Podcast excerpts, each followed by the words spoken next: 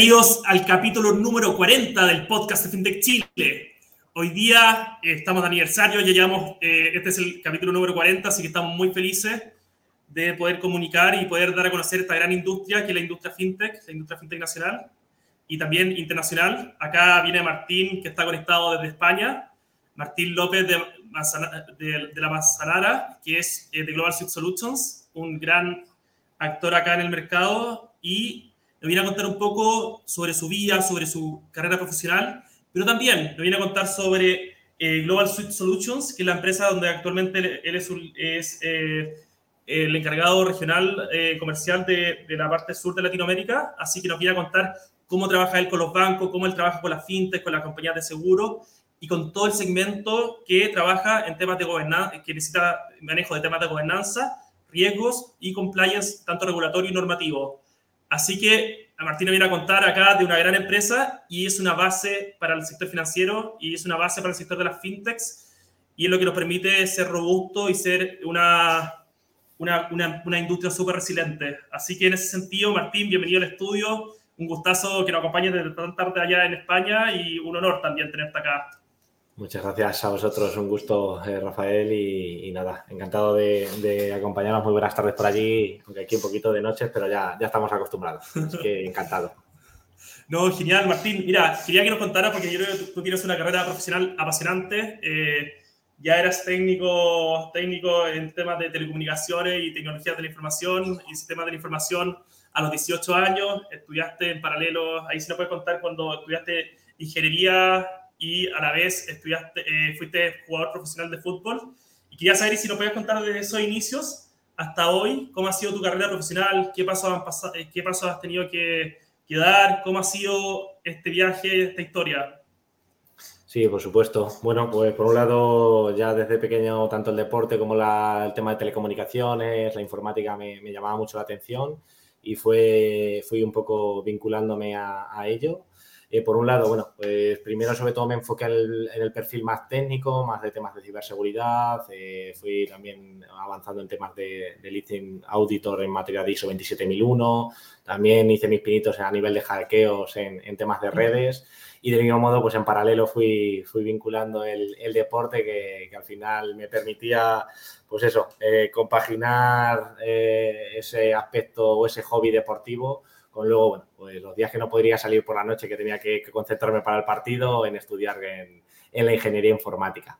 Entonces, bueno, fui vinculándome de esa manera, comencé como desarrollador e implementador de, soluciones web dentro de, la organización y me fue llamando mucho más el mundo pues del cumplimiento, el mundo regulatorio, el mundo eh, normativo, donde como comentaba pues me especialicé en aspectos de, de 27001, en sistemas de gestión, eh, tuve la suerte de poder trabajar con muchas organizaciones pues, de sectores bancarios, asegurador, sector energético, eh, entre otros, específicamente pues, implementando o automatizando sus sistemas de gestión. Al final fui obteniendo mucho conocimiento de, las diferentes áreas de todas estas compañías y al final me permitió dar ese, paso también pues, a pasar a, una versión más consultiva o más de, también de venta pudiendo pues, eh, implantar dentro de las organizaciones Global Suite, que es una herramienta de, GRC. Pues fue un poco esa la trayectoria que, vengo teniendo y en, la cual estoy encantado de, hacerlo. que, por suerte me gusta mucho lo que hago. Oye, muy interesante tu perfil profesional, Martín, y de vida. ¿Cómo haces para mezclar esa parte tan técnica que a veces el tema del compliance, el tema del desarrollo de software, programación, sistema de información, pero a la vez también tener tantos buenos skills de venta y comercial y relacionales? ¿Cómo, cómo esa, esa sinergia, a veces algunos dicen que son opuestas, pero acá estoy viendo que ambos, ambas habilidades las, trabajan en el día a día, ¿no? Justo, pues al final sí que inicialmente el perfil era más, más técnico, como comentas, me especialicé mucho en ese punto, pero luego, bueno, pues poco a poco también fui adquiriendo conocimientos de todas las reuniones con clientes, de ese trato de, de, la implementación de proyectos, donde me reunía con muchas, pues iba enlazando esos proyectos, eh, coordinando diferentes áreas de la organización a ir, bueno, pues un punto más allá orientado a, poder apoyar desde una visión pues, más transversal de lo que vamos cogiendo del conocimiento, pues desde nuestro área de consultoría que están muy especializados en estas materias y que se nos va formando en todo momento, así como el expertise que se coge de, ir pues conociendo a tantas personas, cómo se está trabajando en estas organizaciones que te permiten nutrirte muy bien de, ese proceso de metodologías, de buenas prácticas, de forma de trabajar y que para ello pues ya mm, también vaya formando esa parte pues, un poco más eh, del día a día, del cara a cara, que, normalmente el perfil de ingeniería no lo suele tener tan incluido, el perfil informático, esa es la mala lengua, pero que, en este caso sí que me ha permitido un poco ampliar. No, genial y buenísimo también compartir. Acá hay muchos jóvenes profesionales que escuchan estos capítulos, así que qué bueno que sirva como inspiración también para poder hacer lo que a uno le gusta y desarrollando las habilidades. ¿Cuál de esas habilidades es la que más tú decís que es la que más te destaca como profesional, Martín? Bueno, ahí al final el trabajo en equipo es un punto que, por ejemplo, el deporte también te, lo da, que, sí me gusta remarcar el, tema del trabajo en equipo, de coordinar, de trabajar y unir las fuerzas. En el tema del fútbol es algo fundamental, eh, ese, ambiente. Y del mismo modo, pues un poco también eh, yo me asumo el tema del liderazgo, es decir, de, poder ir eh, participando en, esas líneas, de ir llevando un equipo, de ir trabajando todos coordinados y, y que en este caso pues estén todas las partes contentas. Pero yo creo que es uno de los puntos fundamentales en esa línea.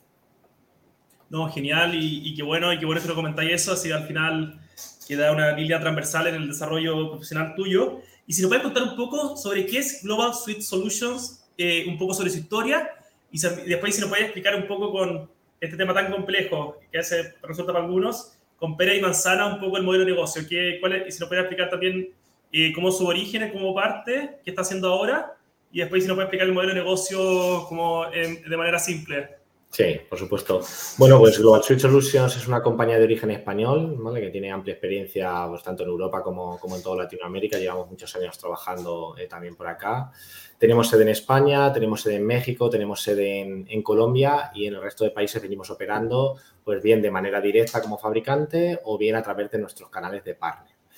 Eh, ¿A qué nos dedicamos? Bueno, pues nosotros nacimos hace más de 15 años como una consultora en materias de privacidad, eh, protección de datos y aspectos de seguridad y fuimos migrando, ampliando a otro tipo de, actividades, como es todo el tema de riesgos, temas de continuidad de negocio, compliance, compliance penal, eh, todo el tema de, de, canal de denuncias, así como auditoría y lo que nos sirvió es, bueno, vimos dentro del mercado pues una necesidad, íbamos a muchas compañías donde les apoyábamos en normativas internacionales, en exigencias locales, en leyes y que toda esa cantidad de información, todo ese trabajo del día a día se hacía muy manual, se perdía mucho tiempo en recolectar la información, en consolidarla, en mantenerla, en tener un dato veraz.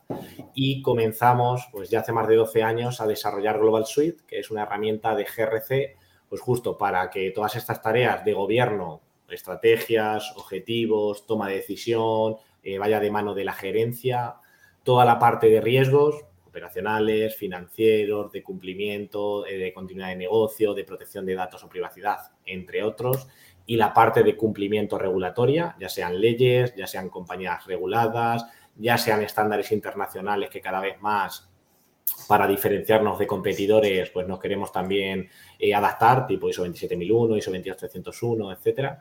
Pues eh, todo ello lo fuimos nutriendo dentro de, esta herramienta. Entonces es un, punto que nosotros pues, creemos que, es de importante valor, ya que no somos solo un fabricante de software, sino que tenemos un amplio expertise a nivel de, consultora, que es lo que nos ha permitido pues, desarrollar con unas especificaciones concretas la, la plataforma la solución. No, increíble. Sí, nada, eh, iba, eh, iba, a trasladar. Sí, dale, dale Martín, que estamos con un poco de fase ahí. Tenemos. Un abajo eh, del, del, Atlántico. Dale, dale. Justo estábamos en esa, en esa doble visión, como digo, de, fabricante del producto, distribuidor de, de, Global Suite, pero esa también parte que viene de la mano, donde, donde al final cómo se va generando Global Suite es gracias a esa, a esa parte de consultorías expertise en, en las materias. Perfecto. Y ahí, si nos puedes explicar, por ejemplo, eh, eh, a ver, yo creo que siempre los ejemplos ayudan un poco a esto, a entender un poco más el modelo de negocio de estas grandes compañías como Global Suite. Sí. Por ejemplo, hablamos en el backstage de que es súper importante que las fintech y ciertas startups que eh, necesitan tener hartos temas de GRC partan desde, desde, temprano. Entonces quería saber si nos podíamos hacer una historia obviamente ficticia de una startup fintech de pagos, por ejemplo, que parte con cuatro founders amigos y después llega a ser un unicornio. ¿Qué cosas pasan entre, o sea, es un caso hipotético, pero qué cosas pasan entre medio en términos de GRC? ¿Cómo crees tú que querías hacer así cada uno de esos pasos? O sea, de que somos una startup pequeña, a que somos una startup eh, emergente, creciente, desarrollada y hasta ya cuando es, por ejemplo, una gran, un gran startup súper exitoso con 500 empleados. ¿Desde cuándo se parte? ¿Qué, paso uno debería pasar cuando uno va creciendo? Eh, ¿Cómo funcionaría eso? Sí, justo. Bueno, eh, nuestra recomendación en ese sentido y más con el sector fintech, que son compañías que crecen muy rápido, que, es un mercado muy potente y que en, este caso pues crecen muy rápido, pues partan con una base muy robusta. ¿Por qué? Porque si vamos estructurando ese crecimiento lo vamos compaginando tanto desde el lado de la parte de gobierno que comentamos del GRC, que sea objetivos, estrategias, el cumplir las metas que nos hayamos marcado desde la parte de negocio, todo ello analizando los riesgos que podamos asumir dentro de la organización, es decir, podamos analizar qué servicios, qué productos, qué procesos de esta compañía fintech puedan ser los más críticos en caso de que se paren, en caso de que haya algún problema dentro de nuestro crecimiento, de nuestra operativa. Y del mismo modo, pues todo el tema de cumplimiento, que podamos estar a la orden de dónde, en qué mercados estamos, en qué países estamos, si tienen una regulación vigente, hay mucho proyecto de ley fintech o hay incluso eh, ya países donde pues están muy parecidos a, lo que son las exigencias de banca, que, son muy, muy exigentes por lo general en, todos ellos. Entonces, lo que nosotros planteamos es tener esa visión triple, pues eh, lo más detallada posible y desde una base que lo que nos permita es estructurarnos y tomar una decisión en, todo momento en base a riesgos y en base a cumplimiento. Es decir, que analicemos cómo, cuál sería el riesgo de la organización más alto en caso de que parara un servicio, un proceso o un producto de la compañía, cómo nos podría impactar. O incluso igual, del lado del cumplimiento, no cumplir con una normativa que nos pudiera quitar la licencia de operación o nos pudiera impedir, en este caso, vender nuestros servicios o productos dentro de un país. Puede venir desde una regulación fintech puede venir por no cumplir una ley de protección de datos personales, que también, por ejemplo, ese es otro reto de que próximamente estará en el mercado chileno con la renovación de, la ley y que puede llegar incluso, pues eso, a una parada de, ciertas actividades al no cumplir la, regulación o los requisitos. Entonces, bueno, en el ejemplo que comentaba, por ceñirnos un poquito a ello, pues al final la idea es poder poner sobre la mesa cuáles de los servicios o productos que da una finte son los más críticos, si pararan, cuánto tiempo sería viable el que parase este proceso, este servicio, para que pudiéramos continuar con nuestra actividad y que bajo ese punto de vista, esos riesgos principales, tanto operacionales, reputacionales, eh, de cumplimiento, pues eh, las medidas que podamos ir tomando siempre, pues anticipándonos a que pueda ocurrir cualquier tipo de, incidente. De todas maneras, o sea, anticiparse al crecimiento de la compañía, anticiparse también a los escenarios regulatorios posibles y probables. Y también ahí te quiero preguntar, ustedes son una compañía española que eh, tienen, tienen ahí el estándar de protección de datos de la Unión Europea. ¿Cómo eh, ves eh, cómo funciona el tema de protección de datos de la Unión Europea y lo ves como un ejemplo también que se podría aplicar al resto de Latinoamérica? Sí, aquí al, final, bueno, pues es una ley que, que, en España y en Europa está desde 2015 vigente en este caso, bueno, pues es una ley muy a tener en cuenta porque afecta al negocio directamente, es decir, afecta a nuestra operativa del día a día de las compañías, van a tener que cambiar ciertas de sus actividades a la hora de recoger o recolectar y a la hora de usar los datos personales que, tenga la, compañía o la organización. Y es algo que, está llegando, bueno, que ya llegó y que se sigue manteniendo, priorizando en toda Latinoamérica, eh, países como México, Perú, Brasil eh, ya tienen desde hace unos años leyes de protección de datos. Algunas más relacionadas al RGPD europeo, muy parecido, es por ejemplo la más reciente Ecuador, que está a unos nueve meses de que comiencen las sanciones, ya lleva dos años vigente, bueno, eh, va, en va hacia el segundo año vigente. Y bueno, pues la verdad que, está cambiando la visión totalmente del día a día de este tipo de compañías y supone pues también el realizar muchas actividades relacionadas para dar cumplimiento a la ley. Como digo, ya no solo de, la operativa, sino incluso cómo vendemos nuestros servicios, nuestros productos, cómo en este caso pues recolectamos la información o cómo nos ponemos en contacto para vender algún producto eh, en función de cómo lo veníamos haciendo. Y en el caso de, la ley chilena, del proyecto de ley, se prevé, esperemos que sí, que, que dentro de este año ya se publique. También tiene muchos puntos en común con el RGPD europeo, es muy similar y lo que estamos notando es un interés muy alto en el mercado chileno y hay muchas compañías que incluso están realizando actividades bajo el RGPD europeo para ya, justo igual que lo que comentábamos respecto a la ley fintech o a las normativas de una fintech que crezca a día de hoy, pues cuanto antes nazcamos o partamos a hacer ciertas actividades eh, bajo una regulación o bajo unas buenas prácticas, mucho más fácil luego nos va a ser el adaptarnos a la ley que finalmente se publique en, Chile. Entonces, pues, por ejemplo, la ISO 27701 es algo que se está también tomando como, un estándar de privacidad y que muchas organizaciones de, Chile ya, ya, están tomando acciones sobre ello. Excelente, excelente y qué buena esa recomendación, Martín. Es súper interesante lo que comentáis, eh, o sea, de, poder eh, prepararse antes y ¿Y cómo se hace eso? Eh, por lo que estoy eh, dilucidando es eh, adaptarse a normas de, buenas prácticas, porque después igual se van a aparecer la normativa. También acá hay un tema, el tema de normativa y un tema también de sentido común, ¿no? Que también es lo que puede ser regulación, puede ser normativa internacional, puede ser buena práctica, pero hay un tema, una espina dorsal que une todo eso, que es sentido común en base a, a cómo se manejan los procesos, ¿no?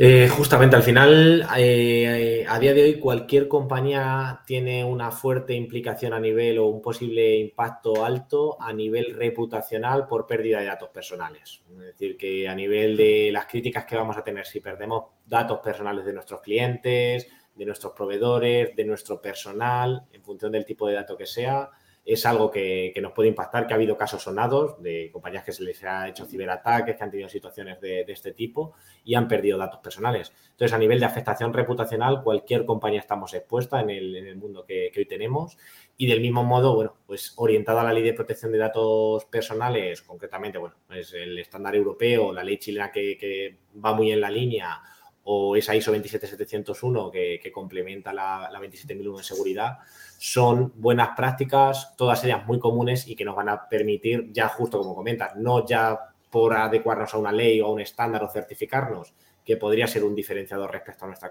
a nuestra competencia, sino también pues tener ese sentido común y robustecer a la, organización ante posibles ataques o pérdidas de información. En cualquier caso, es, es un punto muy interesante a tenerlo en cuenta. No, de todas maneras, ahí tomando nota, tomando nota, Martín, y ahí te quiero preguntar un poco, acá me gusta derribar mitos, hemos derribado varios mitos en este podcast de diferentes verticales, de que hay mucha, hay mucha gente que opina y tiene como su visión sesgada de la realidad y al final no están así cuando uno, uno entra.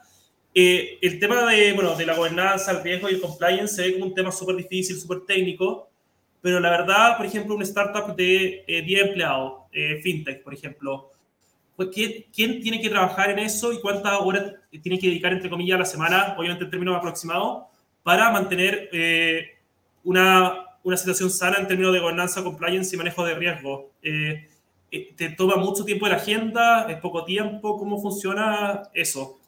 Ahí, hombre, en función de, del tipo de, compañía como comentas o del volumen también que, que tengan de, de, organización a nivel de esos servicios o productos que estén prestando, pero bueno, eh, en ese tipo, con ese volumen de 10 personas, con que una persona se esté dedicando a este tipo de actividad sería, suficiente.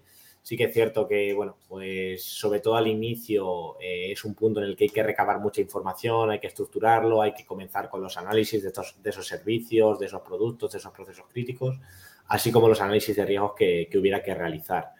En este caso, bueno, pues yo diría que a lo mejor un par de horas semanales aprovechándose de una herramienta es lo que nosotros venimos proponiendo, el no tener esa información ese levantamiento de información de forma dispersa, sino que podamos hacerlo a través de un sistema que nos va guiando, que nos va recomendando estas prácticas internacionales, locales y que además podemos adaptarlo a la necesidad específica de la organización para que ya nazcamos con esa estructura. Es decir, nos va a guiar en todo el proceso ya que cuenta con todo ese know-how por, por defecto y nos va a facilitar, bueno, pues que no es que tengamos que echar muchísimas horas en buscar las normativas, en ver en qué estado estamos, en tener una carpeta, un gestor eh, dentro de la computadora para ir guardando todos estos archivos dispersos, sino que nos va a dar un único sistema para centralizar todo nuestro día a día en estas, en estas materias, así como incluso, bueno, pues ante una posible situación de una normativa en la cual estemos regulados, una exigencia, podamos evidenciar, lo que también es un reto importante, la trazabilidad, la evidencia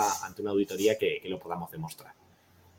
Excelente. Oye, ¿quién es el usuario dentro de una organización? Si bien ahí hablamos de una startup de 10 personas, puede ser una persona que se haga cargo Head of Compliance, porque por ejemplo en un banco que tiene un número al azar, pero 5.000 empleados, eh, ¿qué área es el usuario de, esta, de la plataforma de GRC Eh, ¿Quién es el usuario técnico, quizás el usuario comercial? Porque a veces son diferentes áreas dentro de la empresa grande.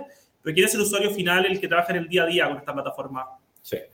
Aquí al final, eh, lo que se está tratando, sobre todo en lo que se está creciendo mucho, compañías del sector bancario, asegurador o otras compañías de gran tamaño, energético, etcétera, es poder nombrar una figura de riesgos integrales dentro de, la compañía, ¿vale? Es decir, que, tenga esa, esa, visión general, que pueda reportar directamente a la gerencia, a la dirección de la organización para esa toma de decisión. Y sobre esta, esta visión de riesgos generales, pues por supuesto, se va a apoyar o va a llevar sobre todo la parte de riesgo operacional, la parte de continuidad de negocio va muy ligada, que cada vez más hay incluso áreas independientes para ir priorizando esos aspectos de continuidad de negocio, que es algo que desde la pandemia pues se ha priorizado mucho, saber cómo no, ante cualquier incidente, una misma pandemia, cómo vamos a activar todo el teletrabajo en la compañía, cómo nos va a afectar, si nuestro proveedor nos deja de traer el producto para elaborar nuestra materia prima, qué vamos a hacer, es decir, poder analizarnos o ponernos en supuestos para ver qué haríamos en el caso de que ocurriera. Que nos permiten ser muy resilientes en, ese proceso.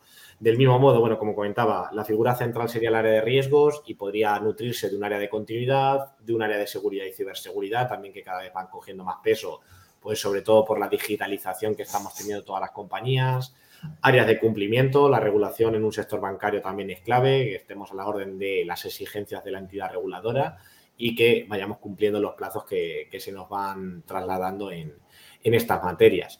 Adicionalmente, bueno, pues hay compañías donde también pues, el área de calidad o el área de procesos específica viene nutriendo, viene, viene relacionándose y ahora, derivado de la ley de protección de datos, también se están creando el delegado de protección de datos o el oficial de, privacidad, que es una nueva figura que también debe tener un reporte directo a, a la dirección y que a pesar de que también se apoya en el área de, seguridad sobre todo, pues viene también con un especial eh, punto de visibilidad o de, liderazgo dentro de las organizaciones. Al final, la información o los datos, como dicen ahora, es el petróleo del siglo XXI y, ahí es donde principalmente se ve ese, factor. Las áreas de Contraloría o de Auditoría, pues también junto al área de riesgos, están en, total consonancia, que, al final esa, figura de GRC o esa, esa tarea o esa estrategia de GRC lo que propone es tener esas tres líneas de defensa, donde la primera línea pues, sean los responsables de los procesos, de la cual nosotros recolectemos la información.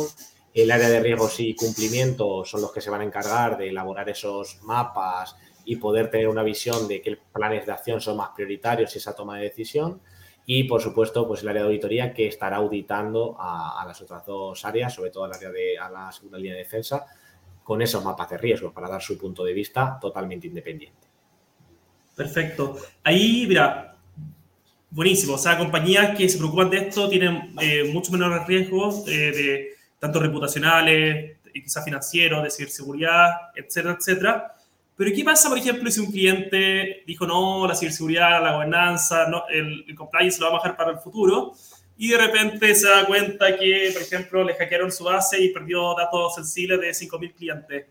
¿Cómo viene, por ejemplo, y dice, no, oye, yo una vez conocí a Martín en un evento, lo voy a llamar para ver cómo Global Suite Solutions eh, nos ayuda? ¿Tienen algún, algún como hot call para poder empezar a, a, a poder ayudar a una empresa desde la emergencia o la urgencia? Claro, aquí en, cualquier caso, sobre todo, pues al final es, recuperar lo más crítico de las compañías, por supuesto, minimizar el impacto, es decir, que los datos que se han perdido sean los mínimos posibles, ese es el punto principal, y junto a ello, pues recuperar los procesos que, se han podido parar. Si ha entrado un ransomware, por comentar algo que cada día está más a la orden del día, y han parado algunos de nuestros procesos, pues por ejemplo, nosotros tenemos una compañía, pueda tener un servicio de venta online, y le entra un ransomware y cortan el acceso a esa, a esa plataforma. Pues estamos perdiendo dinero todo el tiempo que esté parado, pues la compañía está perdiendo dinero de poder hacer esa venta online que, que pudiera tener. Por tanto, lo más prioritario para la organización es poder recuperar ese proceso en, ese caso concreto. Ahí habrá que ver, bueno, pues según lo grave que sea la situación, cómo les podemos, hasta qué punto les podemos ayudar inicialmente. Por supuesto, a futuro, claro que les podemos ir recomendando pues, a todo el tema de cifrados, de copias de seguridad para que aunque ocurra el incidente fácilmente lo podamos levantar o recuperar ese proceso y, volver con la continuidad del negocio. Perfecto. ¿Y cuál es su opinión con respecto a la, las pólizas de seguro que existen para el tema de protección de datos y de filtración de datos, que son unas pólizas de seguro que, entre comillas, son como decir seguridad, pero al final se basan en el valor de la prima está fijado en qué tanto uno protege los datos personales de los, clientes, de los proveedores, de, de, la gente en general. ¿Qué opinas sobre la parte de seguros también? Sí. Bueno, al final es una forma de, transferir el riesgo, en este caso, en vez de mitigarlo, pues lo transferimos a, un tercero que, en caso de que ocurra, pues nos va a indemnizar en ese punto. Sí que bueno, eh, a nivel personal, eh, a nivel de datos personales creo que es un tema un poquito más complicado, ya que la afectación de pérdida de datos personales sobre todo va a ir a nuestra reputación, es lo que más nos va a afectar que creo que es donde más daño hace y aunque nos, eh, en este caso, nos ayuden o nos apoyen con una inyección de dinero derivado de, la prima, como comentamos, creo que el impacto reputacional es muy difícil de, en este caso, contrarrestar a lo que nos pueda suceder. Pero bueno, ahí, como digo, en cualquier caso es bueno tener una prima, estar cubierto, es decir, lo que es importante es estar cubierto o tener el riesgo bien mitigado o bien transferido dentro de la organización para en caso de que ocurra, pues tengamos alguna forma de, no, vernos solos, sino que, tengamos algunas alternativas. No, de todas maneras, y qué buena, qué buena esa recomendación. Y acá no vamos de lo negativo y lo terrible y de casos que no queremos que nunca pasen, pero a veces pasan, así que también hay que, hay que hablar de ello. Cuéntanos un poco sobre el segmento cliente, porque me hablaste que uno de sus segmentos clientes grandes es la banca, las finanzas, pero también usted trabaja con otra industria. Sí, al final, pues sobre todo, ¿quién viene con mucha madurez en este tipo de actividades o en este caso eh, están muy exigidos? Pues compañías muy reguladas, sector de banca, por ejemplo, pues en Chile venimos trabajando eh, con muchas compañías que están reguladas por la CMF. La CMF está con especial hincapié pues, en todos los aspectos a nivel de riesgo operacional, con las normativas RAN, eh, temas de seguridad, temas de continuidad de negocio, servicios externalizados está incluyendo además prácticas que, se venían operando, por ejemplo, en mercados europeos o, a nivel internacional, como puede ser las prácticas orientadas a Basilea, que se están incorporando, la gestión de eventos de pérdida. Y del mismo modo, la propia CMF para el sector asegurador también ha incorporado nuevas exigencias a nivel de seguridad y ciberseguridad en los que también venimos muy centrados. ¿Vale? Esa base, bueno, pues es lo que aplicará en el proyecto de ley FinTech que, que se viene trabajando en Chile. Al final, exigencias, requisitos de uno de otro se irán trasladando a, este tipo de, de compañías fintech. De ahí que sea muy interesante cuanto antes el poder ir naciendo con una estructura sólida en, ese sentido. Otros sectores, bueno, pues el sector eléctrico eh, chileno, en este caso regulado por la SEN, el sector eléctrico nacional, también tiene amplias exigencias. En este caso se basa en una normativa de NERCIP, que es americana ah, para el sector eléctrico y, que entre ellas o junto a ella han determinado el estándar eléctrico de Chile eh, de ciberseguridad y en el cual pues todas las compañías de, en este caso de que bien operan, distribuyen electricidad o, son productoras tienen que estar cumpliendo, con esta, con esta normativa regulación. Pero bueno, son sectores que, aunque sean distintos, tienen puntos en común. Otros sectores, pues, por ejemplo, el minero a nivel operacional, a nivel de, de proveedores, de cadena de suministros, sectores de puertos, también pues en este tipo de, materias venimos trabajando desde hace muchos años, ¿vale? O, sectores como el del retail. También en este caso, pues derivado de la situación que hemos tenido, la subida de los precios, cadenas de suministros que se cortan. Aquí en Europa, pues por ejemplo, que, el, gas no llegue a ciertas centrales, que derivado de la pandemia no, no lleguen los barcos, barcos desde los principales productores, pues nos puede producir una parada a nuestra actividad, que sea por un tercero. Entonces, en este Increíble. Es lo que bueno saber que, trabajando. Qué bueno que saber que esto es una necesidad transversal. Oye, hablemos un poco del futuro, del, del presente. ¿Qué noticias tiene actualmente Global Solutions para este año? ¿Qué se viene para el futuro dentro de lo que se puede contar? Eh, ¿Cuál es su visión a futuro? ¿Qué cosas están haciendo? ¿Qué cosas están implementando?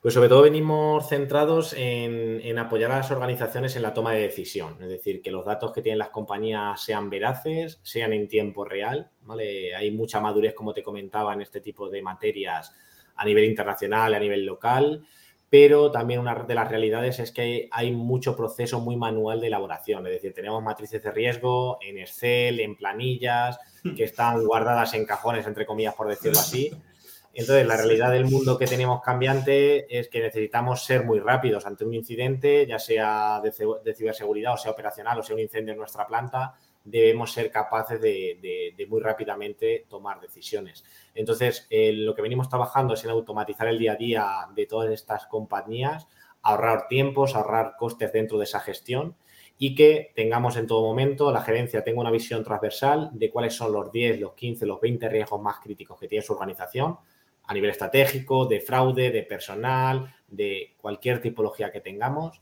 y que ante cualquier incidente muy fácilmente con un solo botón podamos hacer pues una, una visión transversal o un árbol de llamadas para que dentro de las áreas de la organización, pues en este caso se, se tomen las decisiones oportunas directamente y como digo, con datos veraces, con la última versión de riesgos, con la última evaluación del cumplimiento, con la exigencia actual que tenemos, con la situación, en este caso que también venimos trabajando mucho, en, bueno, pues poder medir SLAs en tiempo real, si hay un evento sísmico que nos salga un riesgo dentro de la plataforma y que podamos tomar o anticipar una decisión, si viene esa posible corte de cadena de suministro también nos podamos anticipar. Venimos trabajando en esa inmediatez o en esas garantías del riesgo en tiempo real y la relación de todas las herramientas que tengan las organizaciones en una centralizadora como es Global Suite. No, increíble. Y qué bueno, por ahí estuve viendo un poco, estuve viendo la demo ahí, estuve viendo ahí los, un poco el tema que tienen ahí con los, con los dashboards. Se ve súper fácil, porque a veces esto era mucho de, de papeles, mucho de, manuales, mucho de normas, mucho de, de, cosas en el cajón, como decías tú, y esto en verdad se tiene que ver en un, en un Canvas o en varias, en varias en varios dashboards, pero en tiempo real y algo que se tiene que estar monitoreando constante. O sea, uno no, saca nada haciendo una auditoría una vez cada dos años, sino tiene que ser, los riesgos se ven eh, de manera constante en, tiempo real, porque la teoría queda larga y la práctica queda corta en ese sentido, porque por un tema de que, de que uno lo tiene que estar monitoreando. Y actualmente eh, te quiero preguntar, súper interesante el tema de... Em, el tema de la educación en esto, ¿qué tan importante? Porque si bien hablamos antes de que haya un, head of o un encargado de este tema, eh, ¿qué tan importante es que todos los empleados de la compañía eh, tengan pendiente por lo menos los riesgos, el tema del cumplimiento? Eh, ¿Es importante educar al resto de la compañía? Es una parte fundamental la concientización, la capacitación constante de todas estas materias es fundamental. Temas de seguridad y ciberseguridad, cualquier área de la organización es un punto de posible vulneración dentro de nuestra compañía, de que entre cualquier aspecto. A nivel de protección de datos, por ejemplo, que también lo hemos comentado mucho, también es un factor clave. ¿Quién pierde datos? ¿Quién tiene una base de datos? ¿Un comercial? ¿Un área de recursos humanos? ¿Un área de administración?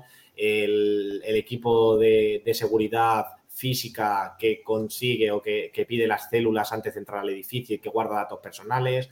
O el carnet de vacunación, que es algo que está pasando a día de hoy, pues son puntos, cualquiera de la organización pueden ser puntos vulnerables de todas estas materias y es fundamental la capacitación, los programas de pruebas, hacer simulacros operacionales de ciberseguridad eh, dentro de, la organización.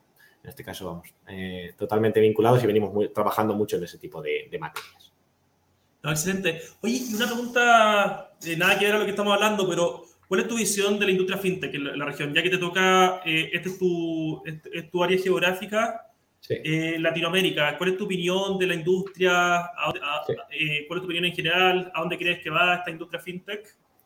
Bueno, yo creo que es un, es un sector que a pesar de, de, ser corto en el tiempo, por decirlo así, es, acaba de nacer, ya tiene un enfoque muy alto, una madurez muy alta a nivel de lo que es la materia de negocio y que eh, de ahí su rápido crecimiento y su éxito en, muchas de las compañías fintech que, a nivel internacional vienen trabajando.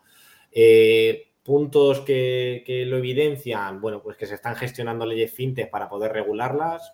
Sectores muy importantes como el banco, el asegurador son regulados y la ley fintech implica que, va a ser el, la fintech también un sector a tener en cuenta porque también va un poco en la línea de, Global Suite, donde lo que eh, quiere es eh, ser mucho más eficiente en todos los procesos, ser mucho más rentable y facilitar a un tercero, a, los clientes, pues muchos más beneficios de operación y, respecto a su dinero o a su operativa. Entonces creo que es un sector muy, vamos, eh, en pleno crecimiento y con un mapa a futuro muy, muy amplio en este caso de, seguir creciendo. Y de ahí también, pues por ejemplo, que, compañías muy grandes, bancos muy grandes, estén comprando fintechs o estén creando propias fintechs en ese proceso. Al final es, una realidad. No, buenísimo ahí tu visión y, bueno, qué bueno que lo veas así desde España y qué alegría porque De hecho, nos gusta mucho acá en Latinoamérica nuestra industria fintech y qué bueno que sea percibido de esa manera. Y por otro lado, eh, ya va a ir terminando y cerrando este gran capítulo que hemos tenido hoy día, Martín, y ya es tarde en España, así que para no pasar las 10 de la noche, eh, quería saber el tema de si tienes invitaciones para diferentes stakeholders o personas del ecosistema fintech, tanto para futuros clientes, futuros proveedores, alianzas, eh, futuros inversionistas, lo que sea acá. Este es el espacio para hacer invitaciones a todo el ecosistema fintech. Sí, no, aquí en este sentido, bueno, pues por ejemplo nosotros, eh, yo estaré con algunos compañeros, el equipo de Global Switch Solutions, estaremos por, Chile, estuvimos hace un par de semanas eh, por allá, por, Santiago, volveremos a estar la semana del 8 de, agosto por allí.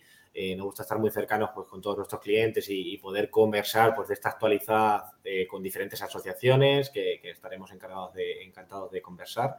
Y vamos a estar participando en un evento que, organiza la BIF, la Asociación de Banca de Chile, junto a la FELABAN, que en este caso pues, eh, será el día 9 y 10 de, agosto eh, y que os invito también bueno, pues a buscar información sobre ello y a poder animaros porque se van a ver la realidad del sector de banca, en este caso cómo se encuentra y la innovación que hay alrededor de este. Concretamente nosotros estaremos, bueno, pues dando nuestra visión o dando un poquito más de detalle de qué es lo que supone una ley de protección de datos personales, que es un reto importante que llega a todo el mercado chileno y en este caso, bueno, pues lo enfocaremos en ese, en ese sector bancario, muy parecido al, sector fintech, para, que ya las compañías, pues cuanto antes puedan ir viendo un ejemplo que ha ocurrido en Europa, que nos enfrentamos a él, que ha ocurrido en muchos países de Latinoamérica y que próximamente ocurrirá en, Chile. Pero bueno, pues encantados de, poder conversar en, todo momento. Excelente. ¿Y por dónde te pueden contactar, Martín, para juntarse contigo? ¿Por, dónde? Un gusto. ¿Por LinkedIn, LinkedIn, mail o...? Sin problema, es decir, a través de LinkedIn no, no lo pueden trasladar, o sino a través de, mi correo, que es mlopez.globalsuitesolutions.com y encantados de, poder conversar o, daros el detalle que queráis. Excelente, Martín. Muchas gracias por haber estado en este capítulo, el capítulo número 40 del podcast de Fintech Chile. Eh, te agradezco mucho por haber estado acá y nos estamos viendo acá en Chile. Un gran, gran abrazo. Cuídate mucho. Un abrazo muy grande. Muchas gracias, Rafael. Un gusto. No de nada. Un abrazo. Chao, chao. chao, chao.